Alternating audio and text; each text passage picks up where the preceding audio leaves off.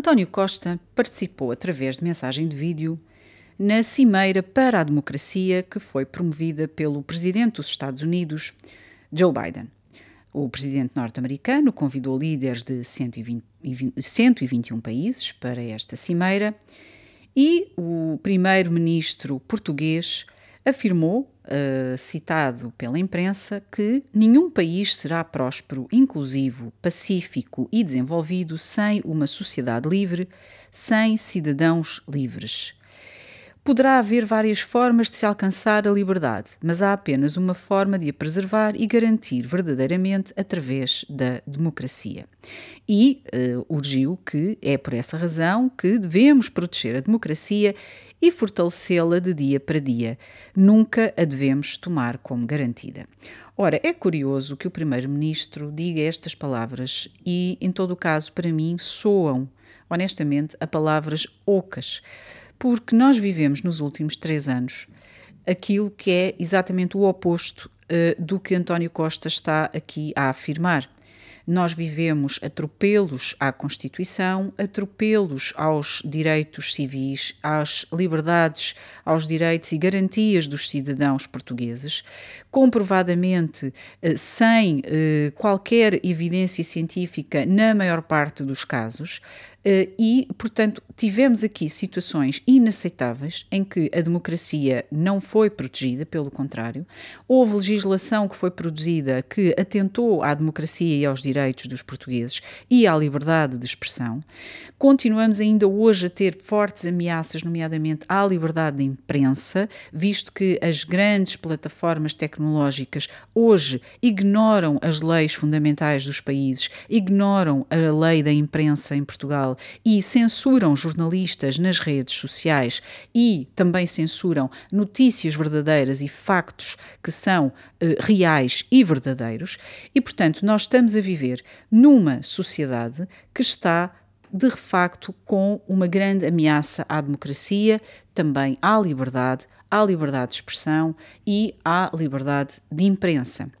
António Costa eh, também referiu que existem ameaças que são claras, nomeadamente a desigualdade crescente e também o discurso de ódio e as notícias falsas. Eu venho lembrar e venho sublinhar que o grande eh, o discurso de ódio que nós tivemos nos últimos três anos foi muitas vezes protagonizado por entidades oficiais ou comentadores a defender medidas oficiais. Não é preciso recordar a segregação de seres humanos que foi promovida nos últimos três anos sem qualquer base científica e também não é preciso lembrar os discursos de ódio que nós vimos e incentivos ao ódio incentivos à perseguição que nós ouvimos nas televisões e por parte de entidades oficiais, nomeadamente comissários europeus, relativamente a pessoas que optaram por não tomar as novas vacinas e que tinham muitas delas imunidade natural que é comprovadamente superior àquela que é oferecida pelas novas vacinas contra a Covid-19. Não é preciso recordar que muitas das, da desinformação e das notícias falsas dos últimos três anos foram divulgadas e promovidas por entidades oficiais e por, eh, pela imprensa mainstream baseada em eh, dados oficiais e que foram informações eh, baseadas de facto em eh, mitos e está hoje comprovadamente que, em relação a muitos dos temas que foram alvo de desinformação e que atentaram contra a saúde e os direitos dos portugueses nos últimos três anos, e que teve a ver com várias questões, desde a questão da imunidade natural, à questão das novas vacinas, à questão da eficácia das máscaras. Tínhamos aqui uma lista que não acaba eh, de facto, de situações em que as notícias falsas e a desinformação veio precisamente não apenas uh, daquilo que seria o esperado, que é de uh, alguns uh, posts, publicações em redes sociais, não, veio de imprensa mainstream, portanto, que tinha o dever e a responsabilidade de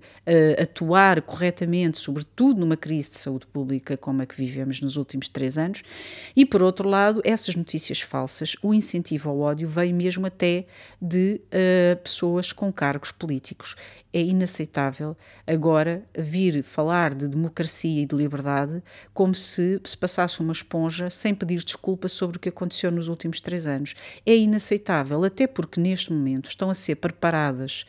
uh, ao nível da Organização Mundial de Saúde, alterações às, às, às regras internacionais sanitárias e também a criação de um novo tratado pandémico que, a ser ratificado por Portugal, vem violar precisamente e vem pôr em risco aquilo que é a democracia portuguesa, a liberdade dos portugueses, os direitos dos portugueses e a soberania do país e a soberania de, dos portugueses tomarem as suas próprias decisões relativamente à sua saúde e à saúde da sua família. Ora, há aqui um grande caminho a percorrer pelo Primeiro-Ministro para perceber bem, e quem escreveu o discurso, de facto, uh, não, não está a ver o filme, porque o que aconteceu nos últimos três anos foi extremamente grave. O extremismo que nós assistimos da parte das autoridades públicas foi indescritível. A pressão colocada sobre os jovens e as crianças, o rol de doenças mentais que se desenvolveram, o fecho de escolas, tudo sem base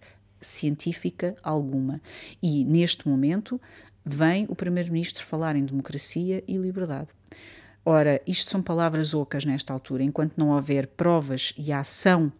e de facto houver um pedido de desculpas formal sobre o que foi feito, foi um atentado